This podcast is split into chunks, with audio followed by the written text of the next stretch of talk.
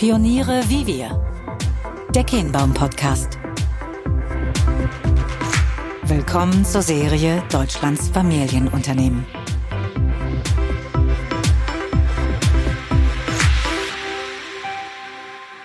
Sie sind unser Mittelstand. Erfahre, was die neue Generation an der Spitze von Familienunternehmen antreibt. Ist ihr Erbe mehr Last oder eher Chance? Wie erleben Sie Disruption und Wandel? Was ist Ihr Verständnis von Führung und Ihre Vorstellung von gesellschaftlicher Verantwortung? In diesem Podcast entdeckst und erlebst du gemeinsam mit Fabian Kienbaum Deutschlands Familienunternehmen. Hallo, mein Name ist Fabian Kienbaum und ähm, ich begrüße euch zu unserer zweiten Podcast-Folge Pioniere wie wir.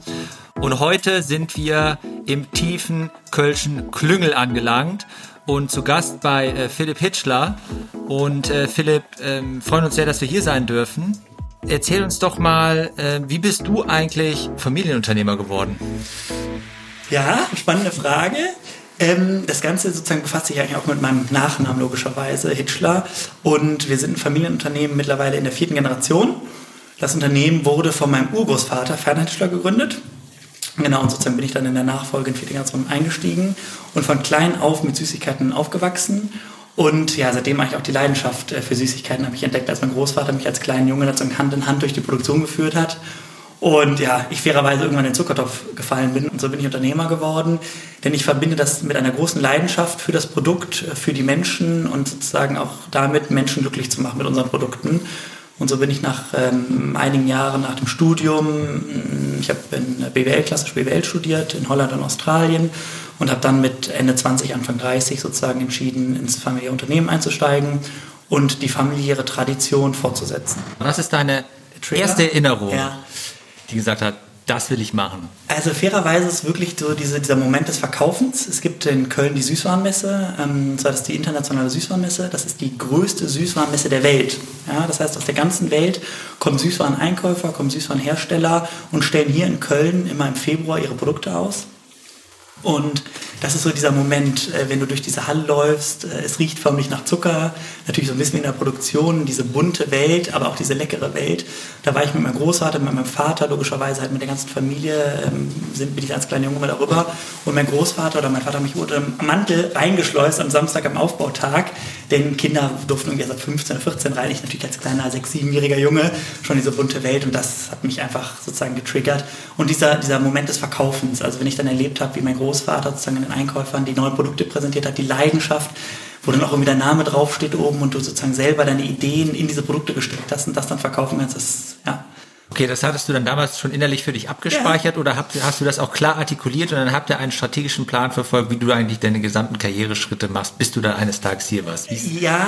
Wie ist das abgelaufen? Du warst dann auch in Australien. Genau. Warum bist du nach Australien gegangen? Sind die Bonbons besonders gut? Nee, der Strand besonders schön. Nein. Ja. Also, genau es ist eigentlich, ähm, das ist das Schöne, ähm, finde ich, das ist auch sehr wichtig für mich in einem Familienunternehmen. Jeder kann, keiner muss. Und das war auch die Philosophie bei uns. Ähm, ich bin der älteste von drei Kindern. Ich habe noch einen Bruder, Nikolas, ähm, der ist sechs Jahre jünger, und noch eine Schwester, Julia, die ist drei Jahre jünger. Und wir sind eine sehr kleine Familie. Es gibt noch meine Mutter. Mein Großvater ist 2010 verstorben und unser Vater ist vor zwei Jahren verstorben. Und sozusagen sind wir ein sehr kleiner, sehr familiäres Unternehmen. Und ähm, ja, so sind, bin ich da sozusagen drangeführt worden. Über meinen Großvater als kleiner Junge, der natürlich sehr, sehr stolz war, dass sozusagen sein erster Enkel, als er geboren wurde. Und natürlich auch für ihn klar war, hey cool, es gibt eine Nachfolge, es gibt eine nächste Generation, weil ich denke, das ist das aller, aller Entscheidendste für einen Familienunternehmer, das Unternehmen in die nächste Generation zu führen. Und so wurde ich da von meinem Großvater rangeführt. Und ja, wir hatten hier und da natürlich auch mal unsere Auseinandersetzungen, als ich dann irgendwann überlegt habe, Mensch, äh, Medizin finde ich auch ganz interessant. Also das ist so ein Zweig, ähm, den ich bis heute auch nach wie vor sehr, sehr gerne verfolge oder wo ich, wo ich mich für interessiere. Ähm, dann habe ich auch mal ein Praktikum in der Medizin gemacht, habe aber dann irgendwann für mich entschieden, nee, ist nett, aber mein Herz hängt auch an den Kölschen Kamellen oder an dem Verkaufen. Und so habe ich dann meine Leidenschaft sozusagen auch äh, in die Richtung orientiert und weiterentwickelt. Und dann habe ich für mich auch entschieden, okay, was brauche ich jetzt? Ähm, ich habe mit meinem Großvater sehr, sehr viel gesprochen über das Unternehmen, also von klein auf. Wir haben abends immer telefoniert. Also so Punkt halb zehn muss man sagen. Jeden Tag? Jeden, fast jeden Tag, ja. ja. Also es ist wirklich, wenn man sich das vorstellt, aber wirklich hatte, das war das Thema Zeitalter Handy. Natürlich habe ich ein Handy bekommen, er hatte irgendwo ein Handy, so, und dann haben wir, ich weiß noch, so ein erstes so ein, ja, ein Handy und dann ging es halt los und dann haben wir abends telefoniert. Also wirklich in der Schulzeit, dann auch im Bachelor, im Studium natürlich. Und dann haben wir uns ausgetauscht zu, zu Themen im Unternehmen, wie es mir geht, was ich mache, was seine Themen sind. Und so sind wir sehr, sehr eng zusammengewachsen. Und äh, das Spannende war auch, dass ich sozusagen auf ihn gehört habe, aber er auch sozusagen meine Ansichten sozusagen ähm, einfach ihn sehr interessiert haben und uns da sehr gut darüber austauschen konnten. Ja. Und, und, und dann bist du. Habe ich viel gelernt. Du bist dann, ähm, das, die Entscheidung hast du wahrscheinlich bewusst getätigt, im Hinblick darauf, dass du später mal hier einsteigst. Du warst bei anderen Konsumgüterherstellern. Genau da wahrscheinlich dann auch viel gelernt, was dir heute hilfreich ist. Ähm, wie war denn der Zeitpunkt, als du dann in das Unternehmen gekommen bist? Ja. Also hat so der Narrativ, der dich begleitet hat, passte der auf das Bild von den Zuständen, die du dann vorgefunden hast oder wie hast du es erlebt? Also ähm, ich habe sozusagen die Basis, für mich ist sehr, sehr wichtig die externe Erfahrung, weil Wissen ist Macht. Ja, und Wissen kann ja keiner nehmen. Und das war sozusagen auch das ganze Studium, was mich ja begleitet hat. Also mein Großvater war, ähm, also mein Urgroßvater hat das Unternehmen gegründet, Ferdinand Titschler. Und ähm, der war Reisender für Lakritz und Kautabak. Mein Großvater hat das dann übernommen. Äh, nach dem Zweiten Weltkrieg hat er sozusagen dann das Kaugummi äh, etabliert in unserem, in unserem Unternehmen. Dann hieß das Unternehmen Ferdinand Hitschler und Sohn. Dann ist mein Urgroßvater gestorben. Ähm, Ferdinand, mein Großvater, hat das dann zu dem Süßwarenunternehmen gemacht, wo wir heute sind. Und so bin ich dann auch eingestiegen, sozusagen in dieses Süßwarenunternehmen. Und die Basis dafür habe ich halt extern gesammelt, dieses Know-how. Das heißt, ich bin sehr lebensmittelaffin. Ich esse auch sehr gerne, muss ich fairerweise sagen, und teile eine sehr große Leidenschaft für diese die Kategorie, diese Fast-Moving Consumer Goods Industrie. Und ja, so habe ich dann noch die externe Erfahrung gesammelt, denn das Wissen, das kann ja keiner nehmen. Und es ist ganz wichtig, wenn man hier, oder als ich hier angefangen habe, ist auch die, der Respekt gegenüber den Mitarbeitern, weil die kannten mich ja, für, als ich kleiner, als kleiner Junge, als Idolzieren sozusagen, als kleiner Junge, das ist ja der Philipp. Aber der Philipp ist natürlich auch gewachsen und der Philipp muss natürlich auch irgendwo, um so eine Mannschaft, ich meine, sind wir 150 Mitarbeiter, anführen zu können, auch das Vertrauen der Mitarbeiter sich erarbeiten. Und nur zu sagen, äh, ja, ich bin jetzt hier, ähm, nur weil ich den Namen trage, das ist nicht sozusagen die Basis und da glaube ich auch nicht dran. Und deshalb war für mich ganz, ganz wichtig, die Erfahrung extern zu sammeln. Da hat mein Großvater ich auch doch deutliche Diskrepanzen, muss man ganz klar sagen, denn er ist sozusagen aus dem, nach dem Krieg hier eingestiegen. Mhm. Ähm, also hat nicht studiert und äh, ja, für mich war ganz klar Abitur. Da war er schon so, oh, Abi, wenn es sein muss. Ich so, Opa, ich gehe auch studieren. Ich mache mein, ich gehe nach Holland. Und ähm, im Nachhinein hat er das dann reflektiert. Und das Spannende war immer, dass er gesagt hat, ja, super Schritt. Also er konnte natürlich im ersten Schritt wollte er eigentlich sagen, komm doch direkt rein, um so die Sicherheit zu haben, dass wir es noch zusammen machen. Aber auf der anderen Seite, wenn er dann sozusagen mit seinen Branchenkollegen äh, gesprochen hat und gehört hat, ja, ähm, die machen das auch, das Studium mhm. ist doch mhm. was Gutes, sei doch dankbar, toll, dass der Philipp das macht, hat er dann revidiert und reflektiert und fand das dann doch irgendwann klasse. Und so bin ich dann letztendlich hier eingestiegen nach sieben Jahren in der Branche, beziehungsweise ähm, mit einem ordentlichen Paket an Erfahrung, äh, Marketing und Vertrieb. Sozusagen, das sind auch meine, meine Steckenpferde. Das ist auch das, wo ich jetzt ein ganz besonderes Augenmerk drauf lege als äh, ja, sozusagen Unternehmen der Süßwarenindustrie. Und eben auch die Basis durch Studium, Wirtschaftsstudium, ja. eben auch Zahlen, Daten, Fakten richtig zu leiten. Ja. Ich habe herausgehört, dass dein Großvater also eine sehr wichtige Figur für dich war wahrscheinlich auch so eine Art Mentor, ähm, sonst wärst du heute nicht da, wo du bist. Und gleichzeitig erwähnst du aber, dass er leider vor einiger Zeit verstorben ist und so warst du ja auch als du dann eingestiegen bist, im Prinzip auf dich alleine gestellt. Mhm. Wie, wie hast du dich darauf vorbereitet, auch dann in dieser Phase, wo du ja in relativ jungen Jahren wenngleich Alter ja nicht immer entscheidend ist, wie wir wissen. ähm, aber trotzdem, mit, mit wem kannst du dich austauschen, sperren, so dass du vielleicht die eine oder andere Entscheidung auch nochmal abwägen kannst. Ähm, und wie du sagtest, um der Verantwortung gerecht zu werden, mhm. die du dir, die du dich auch stellst. Ich habe ja dankenswerterweise eben noch meine Mutter. Das Unternehmen kommt ja mütterlicherseits. Äh, das heißt, die hat sozusagen auch die Unternehmergene in sich. Und wir haben auch ein sehr inniges Verhältnis und verstehen uns sehr, sehr gut, haben ähnliche Denkweisen, natürlich hier und da auch Differenzen, aber das ist ja eben auch das Positive, sozusagen die, die konstruktive, konstruktive Diskussion. Und ähm, da habe ich schon ein ordentliches Rüstzeug sozusagen mit auf den Weg gegeben und ähm, ja, so haben wir sozusagen uns den Weg erarbeitet. Ähm, ich, mir wurde die Verantwortung sozusagen übertragen und ähm, ja, wir sitzen aber auch mit meinen Geschwistern oft zusammen, ähm, diskutieren Themen, und ähm, jeder bringt sozusagen auch immer wieder irgendeine Idee äh, an den Tisch und nimmt die mit und äh, das macht eben auch ein Familienunternehmen aus, dass man wirklich beim Abendbrot irgendwie sitzt, ach mal, wir haben hier ein Thema, keine Ahnung, von Personal, über Marketing, über Vertrieb, auch einfach mal so eine, so eine andere Meinung zu hören und ja, so tauschen wir uns aus. Ich habe darüber hinaus noch einen, einen sehr engen Kreis an ähm, wirklich auch familiären Freunden und Vertrauten äh, in, sozusagen an meine Seite gezogen, eben weil ich keinen Vater mehr habe, keinen Großvater, meine Mutter nicht aktiv im Unternehmen war und ich eben, wie gesagt, jetzt noch nicht der erfahrenste Manager in dieser Branche bin. Unter anderem habe ich dann einen, einen Beirat installiert, mhm. ähm, drei Herren sozusagen, ähm, sehr erfahren in jeweils ihren Bereichen und es geht wirklich um die Sache, das Unternehmen Hitchler in die fünfte Generation zu führen. Und dieses Ziel ist eigentlich, oder ist jedem Mitarbeiter bekannt, das habe ich auch zu Beginn kommuniziert. Und das ist auch sehr, sehr wichtig, ähm, denn das bedeutet für mich auch Familienunternehmen die Langfristigkeit. Also auch den Mitarbeitern, das war natürlich schon so ein Schock. Also ich bin wirklich klar, es war irgendwo jedem klar, denn es sind natürlich auch viele Kollegen, Kollegen noch aus der Zeit meines Großvaters hier gewesen. Die wussten irgendwann, hey, jetzt kommt irgendwann der Philipp, aber wann die Zeit soweit war, das mhm. wussten wir auch, wussten sie sozusagen auch nicht. Ähm, und äh, wir hatten einen Fremdgeschäftsführer, ähm, sozusagen Interimsgeschäftsführer, der war sieben Jahre an Bord. Und das haben wir dann sozusagen, haben wir so den Stab übergeben. Und das war schon so ein, so ein Moment of Change. Und ähm, das ist gerade in Familienunternehmen, da gibt es nie den richtigen Moment. Aber ich muss sagen, wenn ich das zurückblicke, ähm, hat es echt gut geklappt. Ich habe in den vergangenen Jahren für mich ähm, an der einen oder anderen Stelle doch auch lernen müssen, auf der einen Seite als Familienunternehmer bist du ja 24-7 im Einsatz, aber dieses 24-7 kann natürlich auch manchmal zu viel mhm. werden. Hast du für dich irgendwie ähm, eine Balance? Eine Balance oder, oder wie, wie bekommst du die Balance hin? Was machst du auch, um dich teilweise bewusst abzugrenzen? Ich meine, es ist schön, auch in der Familie darüber sprechen zu können, aber vielleicht sollte es auch nicht immer das Thema sein. Wie macht ihr das? Also das ist tatsächlich das? ist ein super, also ich habe im Vorhinein, ähm, das ist vielleicht noch ganz interessant, also ich habe mir ein Netzwerk aufgebaut, ähm, das war auch so, so ein Rat meines Großvaters immer, ähm, Freunde sind gut, aber dein Netzwerk ist also hilft dir oder ist entscheidend auch einfach um Ideen, auch wie wir beide sozusagen als Familienunternehmer uns sozusagen kennengelernt haben und auch Themen austauschen können, weil es ist doch nochmal ein anderes Thema von Unternehmer zu Unternehmer zu sprechen. Ähm, letztendlich die Abgrenzung ähm, und auch diesen Freiraum zu schaffen, ist ganz, ganz wichtig, denn man braucht seinen, seinen kreativen Freiraum.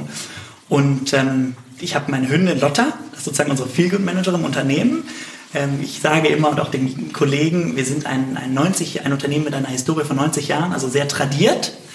Aber irgendwo haben wir auch einen Startup-Geist. Also ich meine, ich bin jetzt 32, ich bin junger Unternehmer, frischer, durstiger, voller Tatendrang.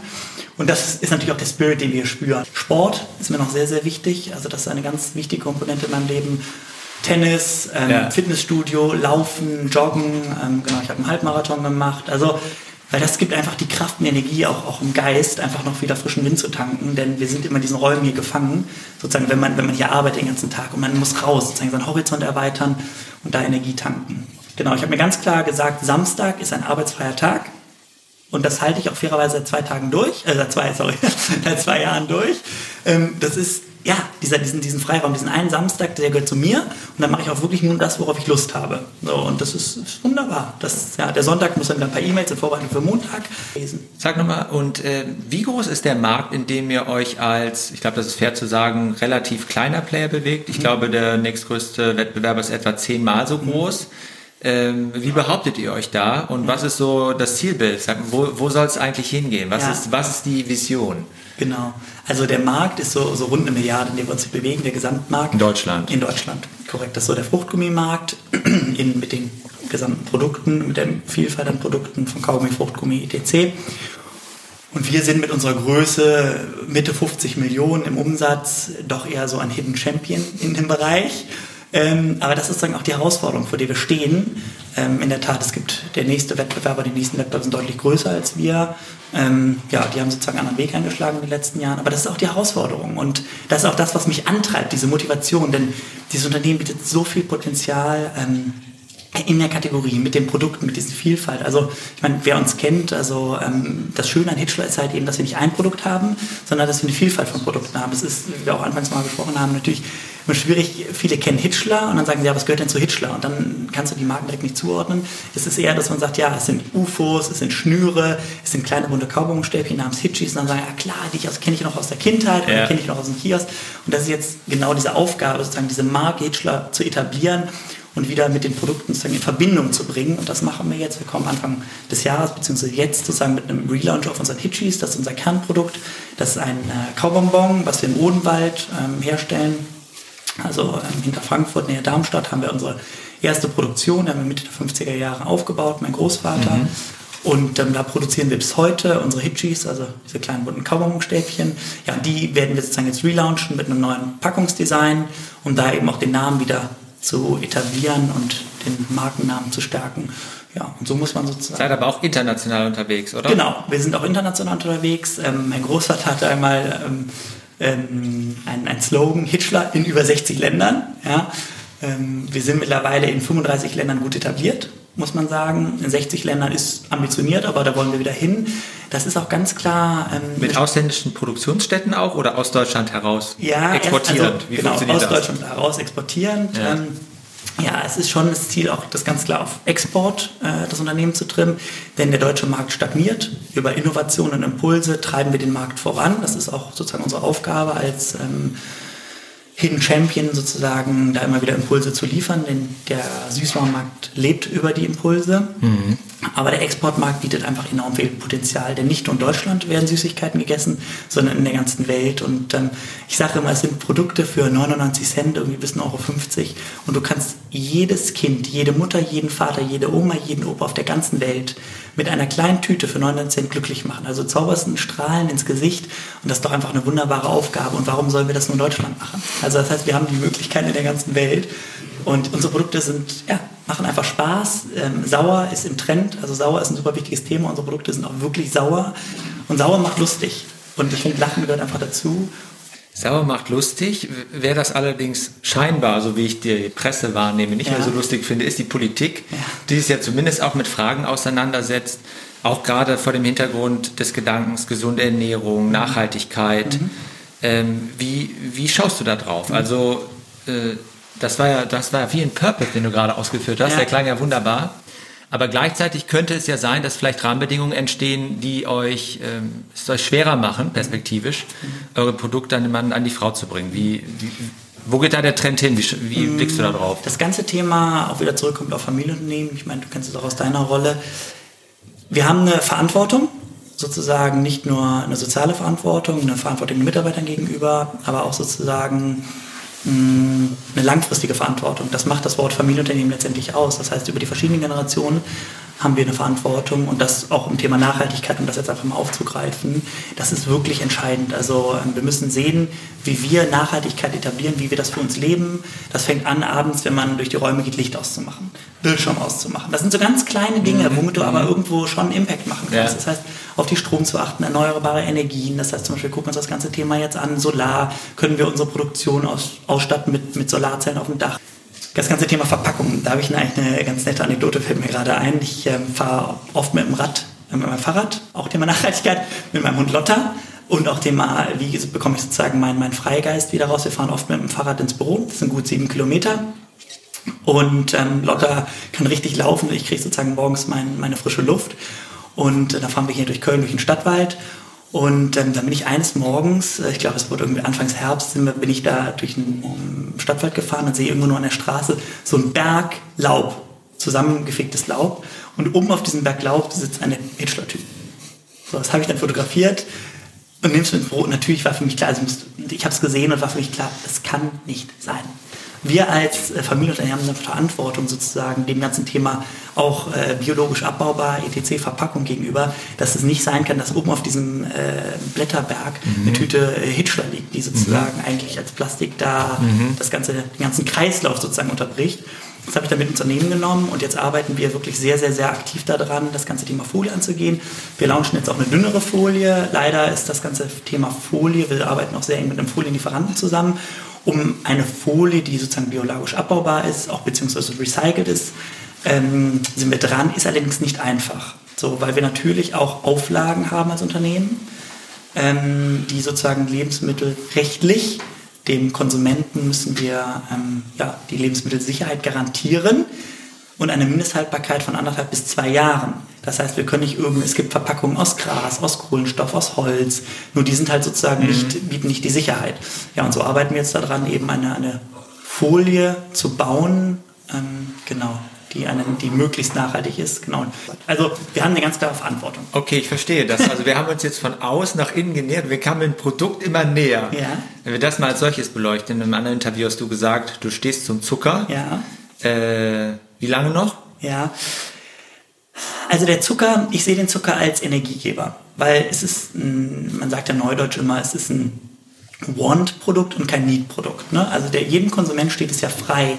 Er geht mit freien Herzen in dieses Regal, in das Süßwarenregal und kauft bewusst das Produkt, was er kaufen will. Ich gehe hier nicht hin und sage, hey, ist jetzt Hitchis oder ist Schnüre, du musst die essen. Nein, steht jedem frei. Und jeder ist seines eigenen Glückes Schmied. Und wenn er sagt, hey, ich esse Hitchis, weil ich einfach Hitchis richtig gerne esse und weil ich sie mag. Und ich meine, du kennst es doch auch bei euch im Büro ich garantiere dir, diese Süßigkeiten-Schublade, die es in jedem Unternehmen überall gibt und auch bei allen Zuhörern, das ist doch einfach da. Also, genau. keine Ahnung. Wir haben da so eine Candy Bar. Natürlich, ja. ja, unter anderem. Aber das ist doch normal. Du brauchst diese Energie über Mittag. Ja, klar. Okay, kannst auch einen Apfel essen, aber ganz ehrlich, wenn du einen Apfel, irgendeine Obsttheke und dann eben Süßigkeiten, ich garantiere dir zu 80 Prozent greifen Leute zu den Süßigkeiten. Das ist einfach, es gehört dazu. So, und es ist Genuss in Maßen. Das ist ganz, ganz wichtig. Und das ist auch die, die Botschaft, die ich sozusagen verkünden möchte alles in Maßen. Es ist alles zu viel, ist zu viel. Und deshalb ähm, stehe ich zum Zucker. Man kann das ganze Thema natürlich auch ähm, weniger Zucker, äh, Zuckeraustauschstoffe beleuchten, aber... Was habt ihr da für Erfahrungen gesammelt? Oder vielleicht auch ohne Gelatinprodukte? Genau. Ihr, führt ihr also ja da, auch? Genau, da Bleiben das eher Randprodukte oder? Na, also ja, aktuell. Ich würde wirklich sagen, wenn man sagt, wo geht der Trend hin in der Kategorie, im Markt, wie entwickelt sich das? Und da bin ich wieder bei dir. Zucker bleibt aus meiner Sicht Zucker. Wenn man sagt, man, man macht äh, Zucker, dann macht man zuckerfrei. Zum Beispiel hat man auch Kaugummis im Sortiment, die sind wirklich zuckerfrei. Also sowas wäre halt wichtig, dass man sagt ganz oder gar nicht, weil ich halte nichts von diesen Zwischenlösungen, die dich dann irgendwann nach einer halben Stunde auf den Pott setzen, ähm, weil es irgendwo abführend wirkt. Nee, man muss schon gucken, dann halt ganz oder gar nicht. Dann machen wir wirklich zuckerfreie Kaugummis, das könnte eine, oder zuckerfreie Produkte, das könnte eine Lösung sein. Aber soweit sind wir noch nicht. Und sag mal, ähm, da steckt ja auch der Gedanke von Innovation dahinter, die mhm. maßgeblich ist. Du hattest eben gesagt, maßgeblich darüber eigentlich kann man sich auch nochmal unterscheiden, differenzieren. Wie schafft ihr es, innovativ zu bleiben? Was, was sind deine Impulse, die du auch in das Unternehmen reinträgst, um diese Lust und diesen Wissensdurst aufrechtzuerhalten, dass ihr hier irgendwie eine Kultur etabliert, wo die Ideen nur so sprudeln? Ähm, das ist eigentlich eine ganz nette, nette Anekdote. Ich komme immer, also wenn ich ins Büro komme, und äh, ich meine, gut, ich bin halt schon so ein, so ein, äh, so, so ein kleiner Zappel-Philipp, muss man fairerweise sagen, aber das macht auch irgendwie mich als Unternehmer, glaube ich, auch aus. Und es ist, ähm, ich, ich, hole meine Inspirationen über ähm, den ganzen digitalen äh, ganzen Themen. Also ich bin sehr äh, online-affin, das auch vor allem Instagram-affin. Ich meine, da kann man sich sehr, sehr viel her auch international. Ja? Das heißt, unsere, unsere Impulse kommen nicht nur über den deutschen Markt, sondern auch über international. Und das kann man dank der Digitalisierung sehr, sehr, sehr nah am Markt, sondern am Konsumenten sein und keine Ahnung, von verschiedenen Produkten, die jetzt mit verschiedenen Flavern gelauncht werden. Peanut Butter ist im Trend, ihr seht es in Amerika, kommt irgendwie rüber nach Deutschland. Vielleicht launcht auch Hitchler irgendwann so ein kleines Peanut Butter Produkt oder irgendwas ähnliches. Aber ähm, ja, so muss man sich sozusagen inspirieren lassen und so mache ich das auch. Und so komme ich dann immer wieder morgens ins Büro und dann sage ich, Mensch, ich habe hier wieder eine neue Idee zum Kollegen. Ist, oh nein, ich finde schon wieder irgendeine Idee. Aber ja, also so lasse ich mich inspirieren und ähm, ich lese sehr viel, auch was ganze Thema ähm, über unsere Kategorien, aber auch außerhalb unserer Kategorien, weil man muss auch Cross-Category gucken. Also was tut sich in unserer Branche, was sind unsere Trends, äh, was wird gerade eben heiß diskutiert, wo geht die Reise hin? Ähm, genau. Was ist international Asien? Das ist ein super spannender Markt. Also welche Impulse kommen aus Asien? Genau. Überforderst du dein Team damit vielleicht nicht auch ein bisschen? Äh, ja, ähm, ja, das ist eine gute Frage. Könnte gegebenenfalls sein, aber ähm, ich sage immer, Feedback ist ein Geschenk. So, das heißt, ich sage auch jedem, ähm, ich bin so wie ich bin, jeder so wie er ist, jeder hier ist anders, sagen wir hier in Köln. Und ich sage, Leute, wenn ich euch überfordere oder wenn ich euch auf die Nerven gehe oder ähm, wir sind sehr, sehr, ich bin sehr nahbar, ja, wir haben ganz klare flache Hierarchien, aber ganz klar irgendwo auch die Art und Weise, wie wir kommunizieren, ist geregelt. Ähm, aber wenn es ein Thema gibt und der eine sagt, hör mal Philipp, stopp, wir haben hier unsere Ideen, wir haben unsere To-Dos, wir sind voll, coole Idee, nimm's mit, parkst doch irgendwo hier und wir reden darüber, wenn wieder Kapazitäten sind. Und das ist mir auch ganz, ganz wichtig. Und so rede ich auch mit meinen Kollegen sozusagen auf Augenhöhe. Aber wenn ich sage, hier, pass auf, da bin ich nicht mehr zufrieden, da erhoffe ich mir mehr Dynamik, ähm, dann kann man da offen und ehrlich drüber reden. Kommunikation. Wie seid ihr damit umgegangen? Also war das so, ähm, wie war euer Unternehmen aufgestellt, auch als du reingekommen bist? Hat, hat das auf, ist das direkt auf Resonanz gestoßen? Oder ähm, musstet ihr auch vielleicht an der einen oder anderen Stelle bewusst befähigen oder gegebenenfalls auch Personen austauschen, mhm. um irgendwie zu sagen, das ist jetzt die Richtung, in die wir gehen mhm. wollen. Ihr seid alle herzlich eingeladen, aber ja. wir müssen natürlich auch schauen, dass wir das Unternehmen schnell ja. genug bewegen. Ähm, absolut. Ich glaube, das ist auch ähm, ein Thema, was die Kollegen sehr schätzen an mir. Ich bin sehr offen, ich bin sehr ehrlich. Das heißt aber auch natürlich, dass ich doch relativ, ich möchte nicht sagen radikal, aber schon genau weiß, wo die Reise hingeht und wenn jemand sich entscheidet, den Weg nicht mit mir zu gehen, ich bin noch ein bisschen länger hier, also das habe ich auch gesagt, ich werde hier noch ein paar Jahre sitzen, dann ist das so. Dann ist es auch gut so. Und entsprechend gab es natürlich auch eine große personelle Veränderung. Ich meine, ähm, der eine Geschäftsführer ist dann sozusagen äh, gegangen nach meinem Einstieg, aber ich denke, das war ja auch sozusagen äh, der logische Schluss. Mhm. Ähm, und mit dem ist natürlich auch ein Teil seiner, seiner Gefolgschaft oder über die letzten Jahre aufgebauten gegangen. Das ist eigentlich ganz interessant, dass die Kollegen, mit dem, die mit meinem Großvater zusammengearbeitet haben, die das Familienunternehmen oder mich schon kennen, die sind heute noch hier. Ja, wie also, alt? Ihr habt doch euer ältester Mitarbeiter? Wie genau, alt? Der Rolf, 82 Jahre. 82 Jahre. Also in dem siehst du auch dieses Commitment zum Thema Familienunternehmen. Ja, also es war eigentlich eine super positive Stimme. Da, da war wirklich, dass die Kollegen gesagt, hey cool, jetzt sind wir wieder ein richtiges Familienunternehmen. Ja, die Familie ist wieder an Bord, die Familie ist wieder in der führenden Rolle. Also auch ein gewisses Dankbarkeit und auch, und die wissen so, dieses, im Familienunternehmen ist es super wichtig zu wissen, wofür man etwas macht. Dieser Purpose, diese Aufgabe. Und das war auch, als ich eingestiegen bin, genau wieder das, also diese Dankbarkeit, hey cool, ist der Philipp da, jetzt geht's richtig los. Und ähm, ja, sozusagen haben wir dann eigentlich, es gibt diese drei Fraktionen. Lange dabei, sehr erfahren, so Interimszeit, Medium dabei fünf, sechs, sieben Jahre und dann sozusagen die ganz neuen. Und man muss sagen, dieser Medium-Zweig ist eigentlich zum größten Teil ausgetauscht. Mhm. Die sich dann auch freiwillig entschieden haben, gesagt, hey, das ist nicht mein Weg, ich suche mir eine neue Herausforderung woanders, das finde ich absolut legitim. Und dann auch natürlich einen großen äh, Zweig neuer Mitarbeiter, die mit frischen Energie, mit frischem Geist, mit neuer Dynamik, wir haben zum Beispiel jetzt gerade einen neuen Sales Director eingestellt, der auch aus der Branche kommt, der einfach mit großer Leidenschaft dabei ist. Hey, Philipp, cooler Weg, genau der richtige Weg, national, international, wir wollen wachsen, wir haben viel auf der Agenda. Genau diesen Spirit auch mitlebt und diese Passion und Leidenschaft spürt. Und das ist schön. Das gleiche mit Logistik, Supply Chain, ja, also sozusagen über alle Kanäle im Marketing und ja, also sehr viel Neues, passt ja auch zu New Work. Genau, ah, ja. Was verbindest du damit? Ja, also super spannendes Thema. Ähm, ja, absolut, bin ich absoluter großer Freund von. Ähm, Lebt ihr das hier? Ja, also äh, auch jetzt so, wo wir hier sitzen, diese Atmosphäre. Es muss immer noch eine Arbeitsatmosphäre sein, aber es muss inspirieren, es muss motivieren, es muss dich begeistern. Du musst gerne ins Büro kommen und sagen, hey cool, hier bin ich, bin ich, fühle ich mich zu Hause. Genau, und das habe ich auch irgendwo so, bringe ich auch mit, denn Design, ich bin sehr designaffin und habe gerne ein schönes Zuhause, das habe ich auch gelernt sozusagen von meiner Mutter und meinem Großvater, also die waren auch immer sehr designaffin und dieser, dieser Wohlfühlcharakter. Und das versuche ich auch hier zu etablieren, eigentlich seit den letzten zwei Jahren. Und äh, wir werden auch jetzt umziehen mit dem Büro, ja. Open Office, ähm, Industriestyle. Wir sind ein produzierendes Gewerbe. Das heißt, du musst auch so ein bisschen, irgendwie so ein bisschen diesen Charakter leben und ähm, auch ein bisschen crazy irgendwie. Weil wir sind ja schon auch ein bisschen bunt, ein bisschen schrill, ein bisschen crazy. Und ja, das leben wir auch im Unternehmen und ähm, das hat natürlich alles immer seine Grenzen. Also ich bin zum Beispiel kein Freund davon, ähm, diese flexiblen Desks, dass jeder jeden Tag sich ja. neues, weil das finde ich irgendwie, ich finde, man muss schon so einen Platz haben, wo man zu Hause ist, wo man hingeht und auch seine Sachen hat. Genau, das heißt, das etablieren wir aber, keine Ahnung, eine Sofa-Ecke, eine Chill-Area, ähm, ja, irgendwo so, so ein Rückziehort oder zum Beispiel wir haben so einen, so einen schönen ähm, Tisch etabliert, wo wir zum Beispiel Mittagessen, alle zusammen, ja. Ab 12 Uhr kommen alle zusammen, alle Mitarbeiter. Es gibt eine große Tafel, jeder bringt irgendwie was mit. Ähm, von zu Hause, vom Vortag, manchmal bestellen wir alle zum heute Mittag gab es zum Beispiel für alle Mitarbeiter Nudeln. Wir sind eine große Familie und das ist für mich einfach super wichtig. Und diese Gemeinsamkeit. Und dann tauscht man sich beim Mittag auch über Themen aus und kann das so ein bisschen informell alles.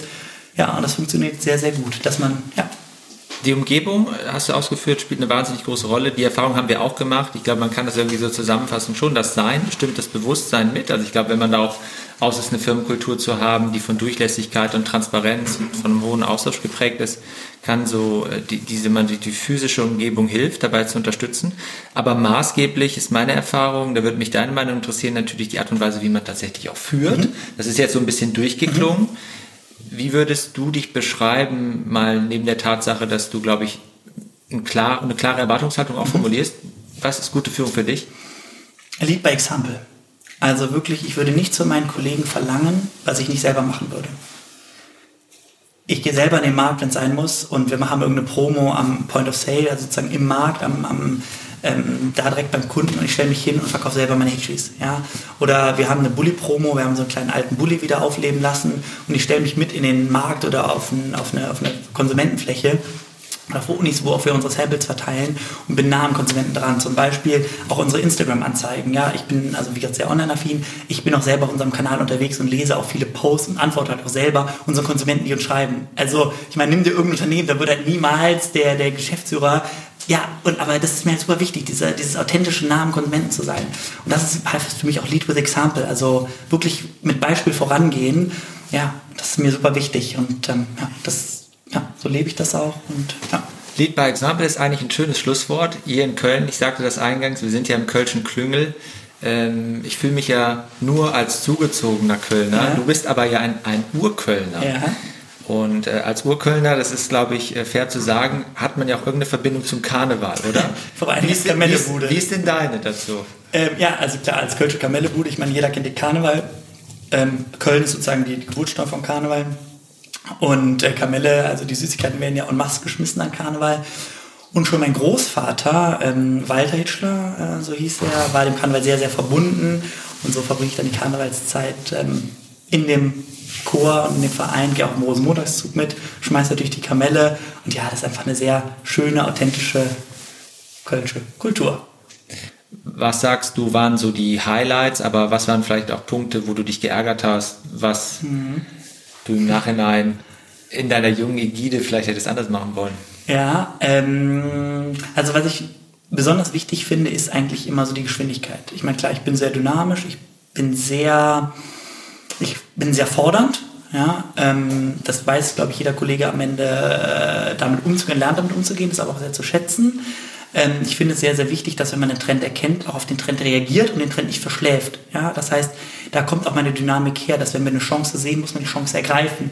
Denn wir leben in einer sehr kompetitiven Zeit und das heißt, wenn man die Chance jetzt nicht ergreift, macht es für anderes. Und da ärgere ich, würde ich mich ärgern. So, also wir haben ein schönes Produkt zuletzt gelauncht. Äh, Mermaid Hitches sind so, so mit Glitzer und es ist eingeschlagen wie Bombe, national, international. Und das Produkt war irgendwie in der Mache und ich fand es richtig gut. Ich habe ja Leute, jetzt. Ne? Ich sage mhm. immer, Erfolg hat sechs Buchstaben, machen. Ja, Theorie ist gut, aber ausprobieren ist besser. No risk, no fun oder no risk, no return. Und äh, das ist auch die Philosophie, die ich vorlebe.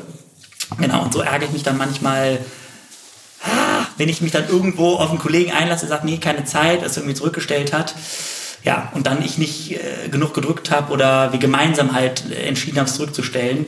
Aber ich finde, das ist auch sehr, sehr wichtig, das zu lernen. Ähm, denn ich finde, äh, Fehler zeichne ich nicht als Fehler ab, sondern als Erfahrung. Ja? Und Fehler ist auch ein Anzeichen, dass man was probiert hat und dann auch daran wieder gewachsen ist. Ja. Eine Rubrik haben wir noch nicht angeschnitten, ähm, vielleicht auch äh, unter dem Titel Verpasste Chancen. Das ist ja. so die Politik, die ja. politische Landschaft. Äh, so aus deiner Unternehmerperspektive, Gibt es so etwas, was du dir wünschen hm. würdest, ja. Ähm, ja, was auch vor dem Hintergrund der Wirtschaftsfähigkeit des Standortes ja. äh, Deutschlands, wo, wo könnte die Politik besser werden? Vielleicht also, so heute. Ja, ja, gute Frage. Ähm, das ganze Thema Familienunternehmen spielt in Deutschland eine Riesenrolle. Ich meine, wir als Familienunternehmen sind ja auch sozusagen der Motor der Wirtschaft, der deutschen Wirtschaft. Und von uns als kleiner Mittelständler bis hin zu den großen Konzernen sind wir sozusagen Familienunternehmen. Das heißt aber auch zum einen natürlich Mitarbeiter, wenn man sich mal überlegt, die Mitarbeiterzahl, unsere Verantwortung, aber auch ein Thema Digitalisierung. Das Thema Digitalisierung ist ein sehr großes Thema. Wenn sozusagen auch äh, die Politik uns irgendwo in dem ganzen Thema echt also mal unterstützen würde und uns an die Hand nehmen würde und sagen, hey Leute, hey Mittelstand, Digitalisierung ist wichtig, damit ihr auch zukünftig am Leben bleibt. Ähm, wir unterstützen euch, wir haben Fördermittel, wir haben ähm, äh, sozusagen Experten, äh, wir ste stehen euch zur Seite, wir vernetzen euch mit anderen Unternehmen in der Wirtschaft, äh, die sozusagen den Weg schon gegangen sind. Ähm, wenn da die Politik auch so ein bisschen Verantwortung nehmen würde, sagen, hey, äh, wir sind die Politik, wir, wir haben eine Aufgabe, Thema Digitalisierung schreiben wir uns wirklich auf unsere Fahne, der Mittelstand ist für uns wichtig, ja, weil das ist der Motor. Wir haben hier ein Projekt und wir kommen aktiv auf die Unternehmen zu. Ihr seid der Motor. Äh, wir helfen euch. Also das vermisse ich sehr, muss ich sagen. ich glaube, es werden verstärkt auch solche Programme initiiert. Äh, Christoph Käser hat ja in seinem Buch äh, Silicon Germany sehr schön ausgeführt, wir sind die Könige in der vertikalen Integration, ja. aber die horizontale Vernetzung, da tun wir uns doch noch mal so ein sehr bisschen schwer, schwer ja. ja. Ähm, wenn die Politik vielleicht genau diese Rolle spielen könnte, wäre das wunderbar. Äh, wenngleich sie ja vielleicht auch noch die ein oder andere Herausforderung in eigener Sache hat. Die Ministerien Eventuell. arbeiten jetzt auch nicht ja. bestmöglich zusammen. Okay, kommen wir zur letzten Frage. Verrat uns noch etwas, was du noch nie jemandem verraten hast. ja, okay, gute Frage. Ähm, noch nie jemandem verraten.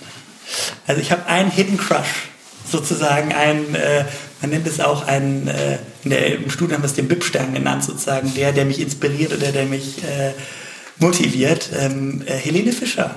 Ich, äh, ja, in meinen jungen Jahren, äh, ich habe eine gewisse Begeisterung für diese doch sehr attraktive, dynamische junge Dame. Und ähm, also es um die sozusagen mal kennenzulernen oder mal ein Abendessen einfach mal auszutauschen, weil wir doch, ich glaube, echt viele Parallelen haben. Sie natürlich, wenn sie sozusagen durch ihre Säle schwingt, aber sie ist ähnlich nahbar auch mit ihren Fans und, und äh, sie, sie greift ab, also sie greift praktisch, sie, sie hat den Schlager komplett neu interpretiert, also sie hat auch da eine Innovation geliefert. Das begeistert mich einfach, weil sie sozusagen auch die nächste Generation, ja, sie musste halt sozusagen den, den Schlager neu äh, äh wiederbeleben sozusagen und auch die nächste Generation ansprechen. Das hat die einfach wunderbar geschafft mit einer sehr natürlichen, authentischen Art und Weise und hat sich sozusagen dadurch auch selber sozusagen vermarktet in den Vordergrund gestellt und finde ich klasse. Ja, das nehmen wir mit und geben unser Bestes. Also vielen Dank für die Einladung und deine Zeit. Vielen, vielen Dank für deine Zeit. Hat mich sehr gefreut. Richtig Gerne. klasse.